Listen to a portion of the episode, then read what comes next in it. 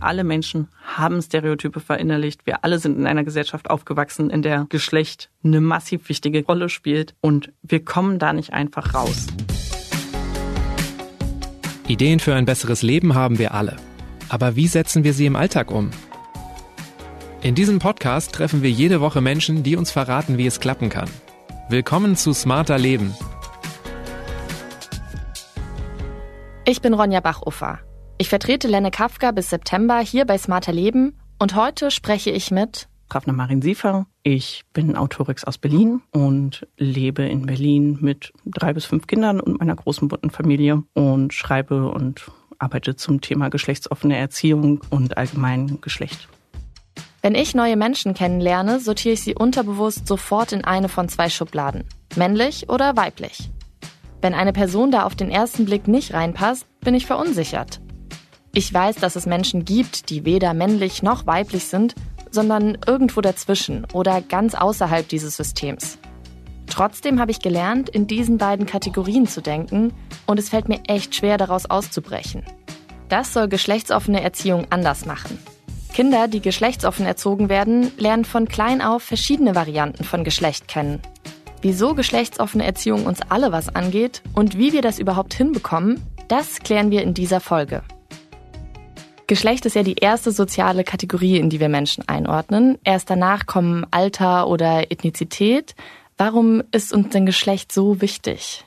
Geschlecht ist uns so wichtig, weil in unserem sehr stark christlich geprägten europäischen Weltbild Geschlecht etwas sehr, sehr Fundamentales ist, etwas, was unser Weltbild zu vielen Teilen mitbestimmt, etwas, was mitbestimmt, was wir denken, was bestimmten Menschen möglich ist oder nicht möglich ist.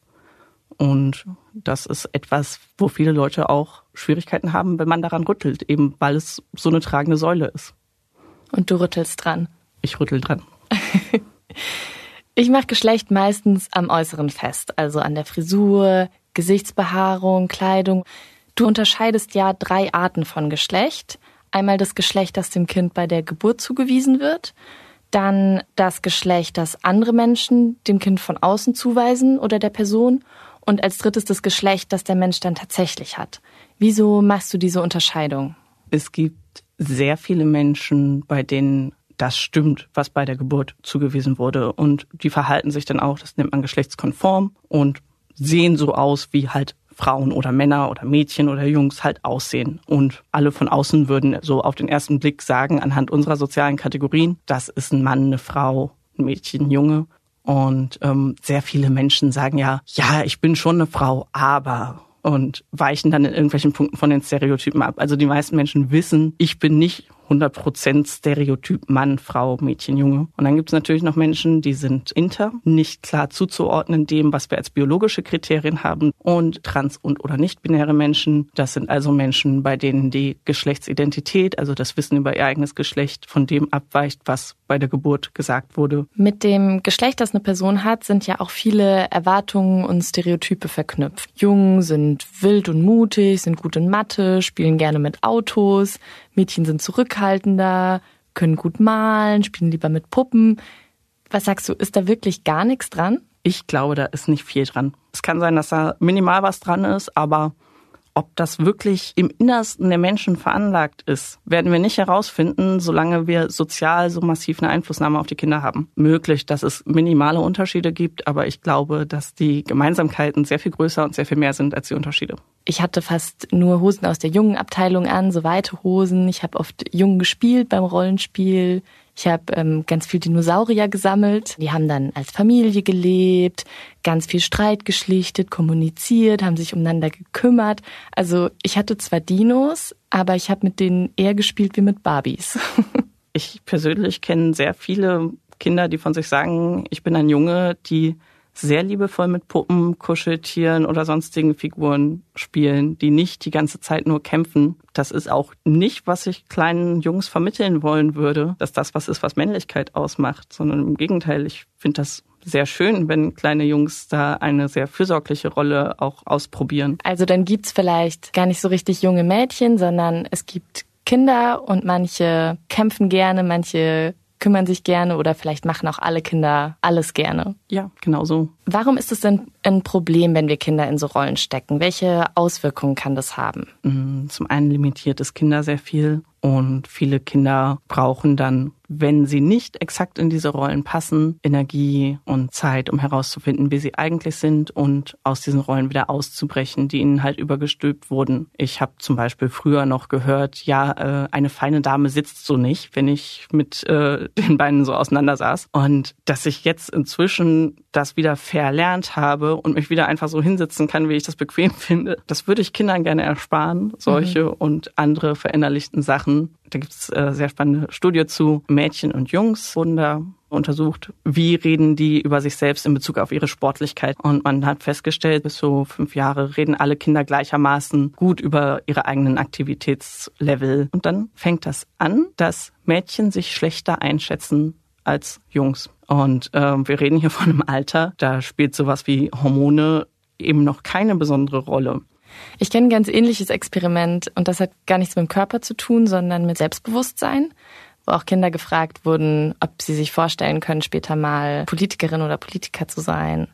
Und äh, sich das da erst Mädchen und Jungen gleich zugetraut haben und dann je älter sie wurden, desto mehr Mädchen haben gesagt, nee, also PolitikerInnen, das ist mir zu viel Verantwortung, so das kann ich mir nicht vorstellen. Und die Jungs haben sich weiterhin zugetraut. Da würde mich tatsächlich interessieren, ob da auch äh, Ländervergleiche gemacht wurden, weil es ja andere Länder gibt, die deutlich mehr Sichtbarkeit haben, was weibliche PolitikerInnen angeht. Deutschland ist da wirklich nicht besonders breit aufgestellt. Kinder sind jetzt überrascht, dass wir einen Kanzler haben. das stimmt. Es gibt ja viele solcher Experimente, die zeigen, wie versteift wir auf diese Rollenbilder sind. Und eins der bekanntesten ist dieses Baby X-Experiment. Da wird Versuchspersonen ein Baby gegeben und sie sollen mit dem spielen. Und wenn die Personen denken, dass es ein Junge ist, greifen sie automatisch zum Spielzeugauto. Und wenn sie denken, es ist ein Mädchen, dann zur Puppe oder zum Kuscheltier. Bei geschlechtsoffener Erziehung würde man dem Kind wahrscheinlich erstmal beides anbieten und die Reaktion abwarten.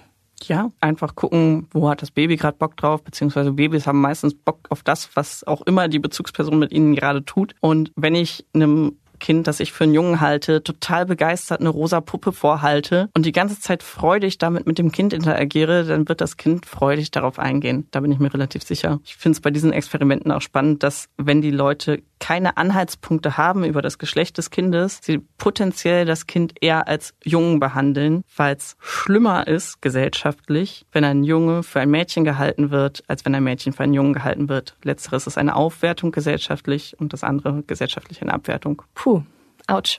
Was genau meinst du denn, wenn du von geschlechtsoffener Erziehung sprichst? Ich meine, dass wir offen an das Geschlecht unseres Kindes herangehen, dass wir versuchen, uns frei zu machen von den Erwartungshaltungen, die wir vielleicht haben, dass wir das Kind darin begleiten, herauszufinden, was für ein Geschlecht es hat und das dann halt auch unterstützen. Es gibt auch geschlechtsneutrale, geschlechtssensible, geschlechtergerechte Erziehung.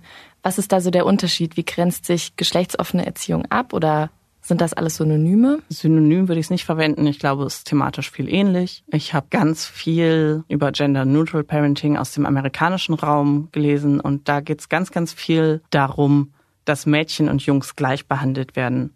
Aber es geht überhaupt nicht darum, dass das Mädchen vielleicht kein Mädchen ist, dass der Junge vielleicht kein Junge ist. Es kommen nicht-binäre Kinder eigentlich grundsätzlich nicht vor. Und bei geschlechtsoffener Erziehung geht es mir halt wirklich darum zu sagen, was für ein Geschlecht das Kind hat, das kann nur das Kind uns selber sagen. Und alles, was wir machen können, ist, es zu begleiten und zu unterstützen. Und du sagst auch, geschlechtsoffene Erziehung ist jetzt nicht was für non-binäre Kinder, sondern was für alle Kinder. Ja. Warum ist geschlechtsoffene Erziehung denn wichtig? Geschlechtsoffene Erziehung ist wichtig, um alle Kinder nicht zu limitieren in dem, wie sie sein können und es ist auch wichtig, um die Kinder, bei denen es eben nicht passt, frühzeitig zu erkennen und ihnen frühzeitig auch Unterstützung anzubieten, weil Kinder, die trans und oder nicht binär sind, haben, insbesondere wenn sie ein nicht unterstützendes Umfeld haben, ein sehr viel höheres Risiko, zum Beispiel an Depressionen zu erkranken oder Suizidgedanken zu haben oder auch tatsächlich Suizide auszuüben. Was würdest du denn sagen, was machst du jetzt anders in deiner Erziehung als andere Eltern? Ich glaube, was ich sehr viel anders mache, ist, dass ich unfassbar viel darüber nachdenke, was ich tue und warum ich es tue und ob das etwas mit Geschlecht zu tun hat und wenn ja, warum. Wenn ich es in dem, wie ich meine Kinder begleite, bemerke, So ein, hey, da ist eine vergeschlechtlichte Annahme. Mhm. Gerade sowas wie diese körperlichen Aktivitäten. Kindern, die für Mädchen gehalten werden, wird oft deutlich weniger zugetraut körperlich. Eben dadurch werden sie dann öfter zur Vorsicht ermahnt. Dadurch machen sie dann weniger. Dadurch können sie dann letzten Endes auch weniger, eben weil sie nie ermutigt wurden, sich auszuprobieren. Mhm. Und ich sehe das ähm, bei dem großen Kind in unserem Polykül, das klettert unglaublich gerne und das wurde darin nie limitiert. Und das auf Höhen, wo ich super dolle Angst um dieses Kind hätte. aber das Kind klettert unfassbar sicher. Mhm. Das heißt aber, du hast auch dieses Schubladendenken irgendwo in dir drin. Und Total. Du kommst da auch nicht komplett raus. Nein, überhaupt nicht. Ich beschäftige mich mit Geschlecht schon echt lange. Ich glaube, so mit 16, 17 bin ich das erste Mal wirklich dolle über Geschlecht gestolpert. Bist du hingefallen? Ja, da bin ich hingefallen. Ähm, das war eine Zeit, wo ich überlegt habe, ob ich selbst ein Transmann bin, ein Transjunge bin, wo ich ausprobiert habe, bin ich das. Dann festgestellt habe, nee, ich bin kein Transjunge und geschlussfolgert habe, dann muss ich wohl ein Mädchen sein. Mhm. Und diese Schlussfolgerung war für mich überhaupt nicht gut. Ähm, es hat halt noch relativ lange gedauert, bis ich dann da wieder rausgekommen bin und zum ersten Mal andere nicht-binäre Personen kennengelernt habe und gesagt habe, das, das bin ich. Mhm. Ist ja spannend. Dafür hatte ich vorher noch kein Wort. Und dass wir Kindern diese Worte mitgeben, dass sie sich halt selbst auch irgendwo wiederfinden können, das finde ich sehr wichtig. Also Geschlecht hat ganz oft auch viel mit Zugehörigkeitsgefühl zu tun. Mhm. So in was für Gruppen fühle ich mich wohl. Ich habe mich in reinen Mädchengruppen nie wohl gefühlt. Und in reinen Jungsgruppen auch nicht? In reinen Jungsgruppen auch nicht. Was hätte dir denn da geholfen? Wenn ich gewusst hätte, es gibt mehr als einfach nur Junge sein oder Mädchen sein. Ich hatte eine durchaus offene Erziehung, aber es war halt irgendwie immer klar, du bist ein Mädchen. Du kannst als Mädchen alles sein, was du willst, aber du bist mhm. ein Mädchen. Ich hätte gerne gehabt, hey, du bist wie du bist und lass uns doch mal rausfinden, wer du eigentlich bist und wer du sein willst. Mhm. Du bist einfach ein Kind. Ja. Wie sieht denn so euer Alltag aus? Das ist jetzt eine große Frage, aber vielleicht kannst du es so ein bisschen an so ein paar Beispielen beschreiben, was du anders machst in deiner Erziehung? Ich glaube, unser Alltag sieht überwiegend so aus wie der Alltag in allen Familien auch. Was jetzt so Situationen sind, die mir einfallen würden, wo es vielleicht anders ist, dass die Kinder sich untereinander fragen, welches Pronomen benutzt du heute? Oder dass ich das die Kinder gelegentlich mal frage, das ist was, was wahrscheinlich anders ist als in anderen Familien, was wahrscheinlich woanders nicht viel vorkommt. Wenn wir Kleider einkaufen gehen, werde ich sie nicht in die eine oder die andere Ecke ziehen, sondern werde halt sagen, hey, wo wollt ihr denn zuerst hin? In der Regel wollen sie zuerst in die Mädchenabteilung, weil es da viel bunter ist und glitzert. Und das finden eigentlich alle Kinder toll. Du lässt deine Kinder ja sehr viel entscheiden, also nicht nur, was sie anziehen dürfen, sondern eben auch, wie sie heißen und welche Pronomen sie verwenden wollen. Überfordert das manche Kinder auch? Nein. Das überfordert Kinder genauso dolle wie die, ich weiß nicht, wie viele Pokémon es inzwischen gibt. Das können Kinder auch lernen. Gerade Kinder sind super dazu in der Lage, neue Worte zu lernen, sind super dazu in der Lage, mit Sprache zu spielen. Ein paar Pronomen mehr ist für kein Kind zu schwierig. Also Pronomen sind auch nur Pokémon. Pronomen sind auch nur Pokémon. Man kann den Kindern ein Kuscheltier mitbringen und kann den Kindern erklären, dieses Kuscheltier ist nicht binär. Mhm. Viele Kinder haben tatsächlich auch selber sowas, dass sie irritiert sind, wenn einem Kuscheltier von ihnen ein Geschlecht zugewiesen wird und die dann sagen, nee, das ist doch einfach nur das Kroko oder irgendwie sowas. Mhm. Das äh, haben auch Kinder, die nicht geschlechtsoffen aufwachsen, teilweise, dass sie das irgendwie nervig finden, wenn allem ein Geschlecht übergestülpt wird. Das heißt, es sind vor allem Erwachsene auch, die allem ein Geschlecht zuordnen und Kinder sind da viel freier und offener und sagen, naja, ist doch egal. Ja, also wenn im Alter meiner Kinder Schwierigkeiten auftauchen wegen meines Geschlechts, dann sind das grundsätzlich keine anderen Kinder, die damit mhm. Schwierigkeiten haben, sondern es sind andere Erwachsene. Im Kindergarten war das eigentlich nie besonders schwierig, denn wurde ich halt gefragt, bist du Mann oder eine Frau? Habe ich gesagt, weder noch. Ich bin einfach ich. Und dann haben die Kinder gesagt, ach so, okay, und weitergespielt. Mhm. Das beschäftigt die gar nicht viel länger, aber ich habe auch immer gemerkt, hey, das sickert trotzdem durch, weil die das Wissen, was sie dadurch über mich erlangt haben, dann halt auch an andere weitergegeben haben. Wenn die halt gefragt haben, boah, ist das irgendwie die Mama oder ist es der Papa? Und dann wurde weitergegeben, nee, das ist kein Mann, das ist keine Frau. Und das hat wunderbar funktioniert. Die anderen Erwachsenen, das sind oft die schwierigeren äh, Menschen, die halt auch einfach ja sehr viel Zeit damit verbracht haben, dieses Weltbild zu verinnerlichen. Und man braucht halt auch sehr viel Zeit, um das wieder aufzubrechen. Das ist Arbeit. Was würdest du den Erwachsenen empfehlen, wenn sie nicht wissen, welches Geschlecht eine Person hat, dann auch einfach nachfragen? Wenn es relevant ist, nachfragen, aber meistens ist das nicht wirklich relevant. Also man kann sich selbst mal fragen, okay, warum möchte ich das jetzt eigentlich wissen? Ja. Oft geht's dann um sowas wie die Anrede. Man muss ja nicht Frau oder Herr sagen, hallo tut's völlig und ist geschlechtsneutral. Und ansonsten kann man halt auch neutral sowas wie die Person, der Mensch sagen. Man muss nicht immer sagen, die Frau da vorne, der Mann da hinten. Also einfach ein bisschen, bisschen mehr Geschlecht ignorieren. Weil man will es ja irgendwie automatisch, will man es immer wissen. Man will immer Leute einsortieren. Aber man muss versuchen, davon freizukommen, zu sagen, ja, ist egal jetzt. Ne? Ja. Ist, halt, ist halt ein Mensch, hat ein rotes T-Shirt an, vor allem, wenn wir uns mal bewusst machen, dass das insbesondere auch bei kleinen Kindern meistens die Frage nach den Genitalien ist. Mhm. Was wir damit meinen, ist ganz häufig, was hat's denn zwischen den Beinen? Und das ist eine Frage, die absolut nicht okay ist. Das ist den meisten Menschen, glaube ich, auch klar. Ja, du hast ja mit deinen Kindern schon sehr früh angefangen, über ihre Körperteile zu sprechen und dazu gehören halt auch die Genitalien.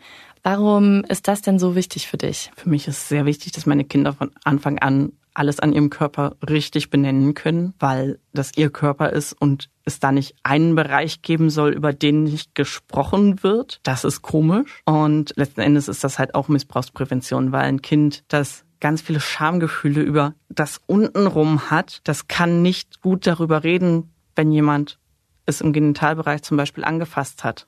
Mhm. Es ist sehr wichtig, dass wir unseren Kindern da Worte geben, dass wir unseren Kindern Wissen geben, was ist in Ordnung, was ist nicht in Ordnung. Und das sind ja wahrscheinlich auch eher wieder Erwachsene, die damit Probleme haben, darüber zu reden, als Kinder, oder? Die ja. sagen so, ah, okay, das ist mein Penis. Gut, das ist mein Arm, mein Ellbogen, mein Knie. Eine Freundin von mir ähm, macht Aufklärungsunterricht für LehrerInnen, die Aufklärungsunterricht geben sollen. Und dann sagen alle so lange Penis und Vulva, bis es nicht mehr sich komisch anfühlt. Und das dauert.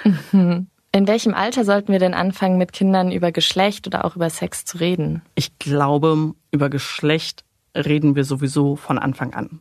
Ohne dass wir irgendetwas über dieses Kind wissen, was da kommt, machen wir Annahmen über sein Geschlecht aufgrund von einem Ultraschallbild. Geschlecht lässt sich da nicht irgendwie wegdenken.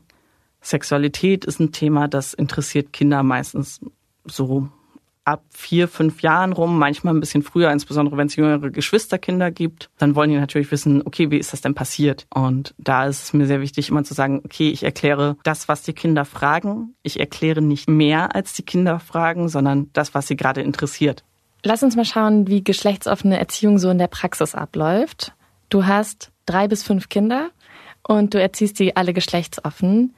Heißt es jetzt, du ignorierst das Geschlecht, das ihnen bei der Geburt zugewiesen wurde, komplett?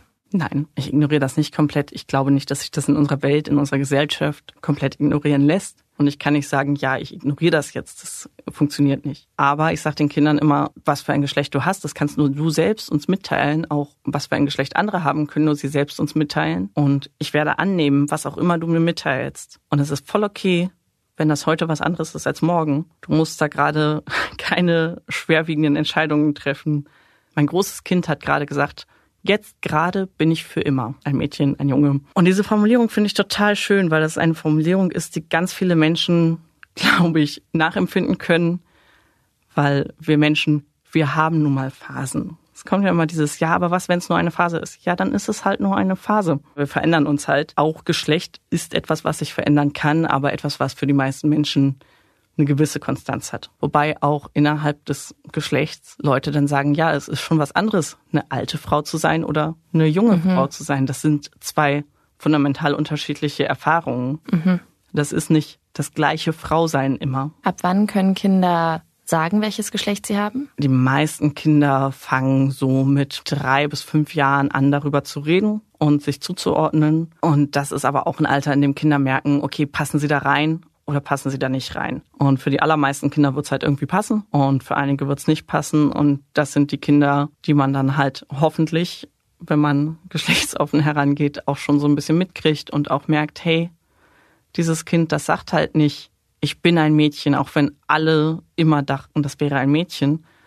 Ich bin im Sommer immer Betreuerin im Kinderferienlager und ich achte immer drauf, dass ich mir so drei Monate vorher nicht meine Beine rasiere, weil ich immer denke, das ist cool zu sehen, das ist auch weiblich, Haare an den Beinen zu haben. Findest du, das reicht, wenn wir Geschlecht so ein bisschen neu denken? Also manche sind weiblich, haben Haare an den Beinen, manche sind männlich und haben Brüste.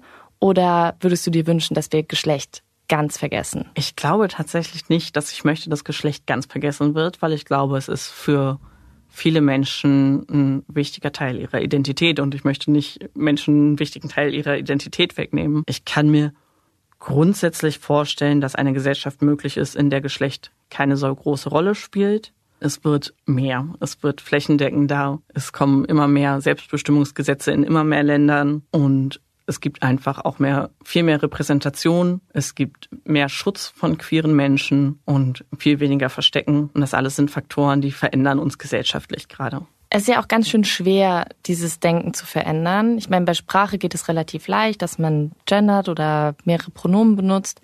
Aber hast du Tipps, wie ich lerne, weniger in Schubladen zu denken? Was ich tatsächlich sehr viel mache, ist, mir Menschen anzugucken. Äh, gerade wenn ich in öffentlichen Verkehrsmitteln zum Beispiel unterwegs bin, super Situation, wo man einfach sehr viele unterschiedliche Menschen sieht. Und genau hinzugucken und den Prozess in mir zu beobachten, davon, wie ich sie vergeschlechtliche. Und dann zu gucken, okay, was sehe ich, was von diesen Erwartungshaltungen vielleicht abweicht?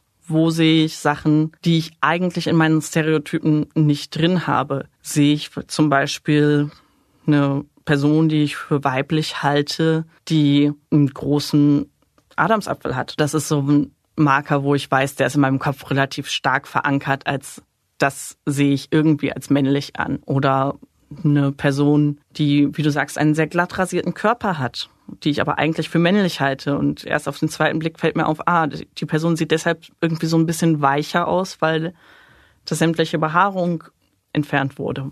Und was machst du dann mit den Infos? Also du versuchst dann einfach dein Gehirn zu trainieren. Glatt rasiert heißt nicht Frau, sondern ja. Das ist was, was glaube ich automatisch passiert, wenn man immer wieder sich selbst bewusst macht, was vergeschlechtliche ich da gerade und warum tue ich das. Und ja, das ist halt viel Arbeit, viel Aufwand. Ich habe echt lange geglaubt, es gäbe nur Männer und Frauen, die werden äußerlich irgendwie eindeutig erkennbar. Und das Denken zu verändern, das ist etwas, wo ich nicht glaube, dass ich das zu meinen Lebzeiten abschließen werde tatsächlich. Sondern ich glaube, ein paar Annahmen werden da immer sein. Und das ist okay. Und denkst du, bei deinen Kindern ist das schon ganz anders? Ich glaube, bei meinen Kindern wird das schon deutlich leichter als bei mir. Aber natürlich haben meine Kinder trotzdem noch eine Gesellschaft, die sie umgibt, die noch nicht geschlechtsoffen denkt und erzieht. Ich meine, ich muss mir nur sowas angucken wie den Bibi und Tina Mädchen gegen Jungs Film, wo lange und ausführlich drin gerappt wird, was jetzt unterschiedlich ist an den Mädchen und an den Jungs und weshalb die da so gegeneinander stehen. Davor kann ich meine Kinder nicht schützen, davor will ich meine Kinder auch nicht schützen. Ich möchte meine Kinder nicht in einer Bubble einsperren, in der alles geschlechtsoffen ist. Mhm. Ja, Geschlecht steckt überall drin. Im Bibi und Tina Film, im Schulsport, in den Spielsachen, in öffentlichen Toiletten, in Chips für Männer und Frauen. Können wir überhaupt geschlechtsoffen erziehen, wenn die ganze Welt immer noch in weiblich und männlich unterteilt? Ja, können wir, weil das, was wir den Kindern weitergeben, das, was ich den Kindern auch viel weitergebe und wo ich auch merke, dass ich das erfolgreich tue, ist eben dieses Stolpern über Geschlecht, dass die Kinder bemerken, also in dem Film, in dem wir gerade, den wir da gerade geguckt haben, da kommt ja nur ein einziges Mädchen vor. Und das redet gar nicht. Und das kommt in erschreckend vielen Filmen so zustande. Es gibt ja kaum queere Kinderbücher, Filme, Spiele oder eben nicht mal Geschichten, wo überhaupt ausreichend relevante weibliche Rollen vorkommen. Wo bekommst du denn deine Bücher her oder deine Filme und Spiele? Ich recherchiere sehr viel im Internet vor.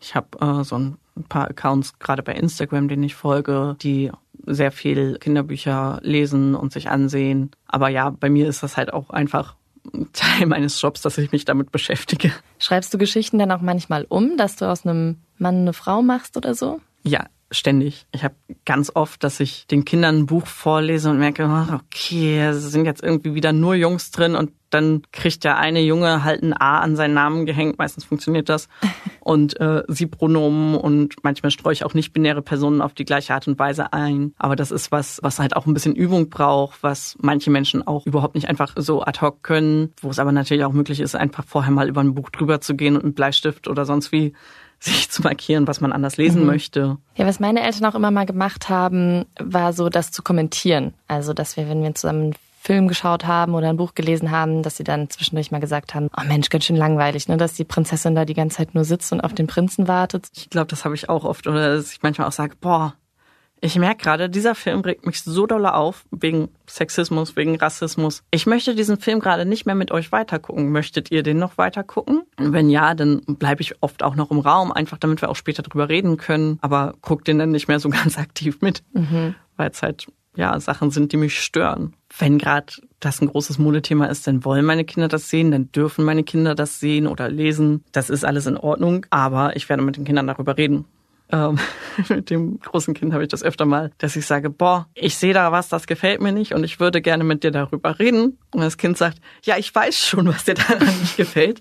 Kann mir das denn kurz selber sagen? Und dann sagt das Kind aber, aber ich habe jetzt überhaupt keinen Bock, dass ich darüber jetzt nochmal mit, länger mit dir reden muss. Mhm. Und dann sage ich so, ja, ist okay. Weil, ich will jetzt auch entspannt meinen Film schauen. genau, das dürfen die Kinder. Ähm, ich habe selber Filme, Serien, die ich gucke, wo ich weiß, boah, die sind nicht in Ordnung aber wo ich trotzdem Freude dran habe.